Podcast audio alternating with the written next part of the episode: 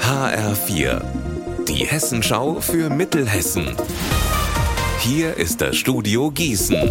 Mit Markus Nahloch, schönen guten Tag.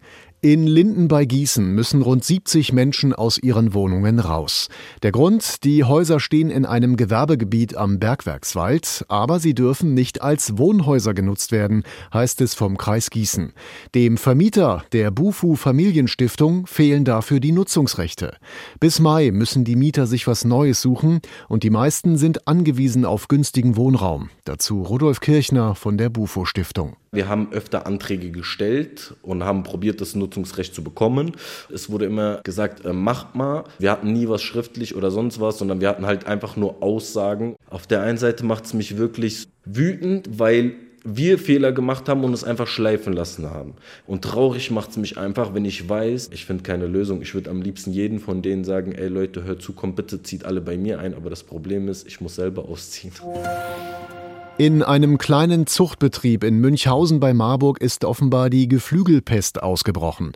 Alle 25 Tiere sind am Wochenende vorsichtshalber getötet worden, um die Verbreitung der Krankheit zu verhindern.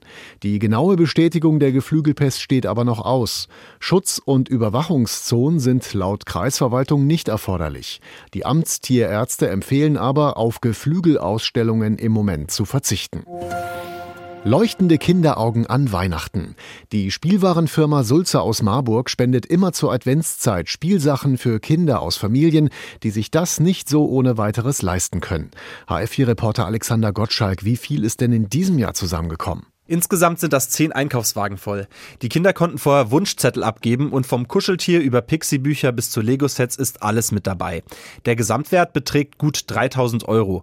Die Spielwarenfirma hat die Geschenke heute in Marburg an Vertreter von der Stadt und vom Landkreis übergeben und die verteilen die Geschenke dann weiter an Familien und Hilfseinrichtungen. Pünktlich zu Weihnachten liegen die Päckchen dann unterm Tannenbaum. Unser Wetter in Mittelhessen. Heute ist es stark bewölkt bis bedeckt oder neblig trüb. Hier und da fällt leichter Schnee, Schneeregen oder auch Regen. Die Höchsttemperaturen zwischen 2 Grad in Dillenburg und 4 Grad in Ilbenstadt. Morgen kaum Änderungen bis 4 Grad.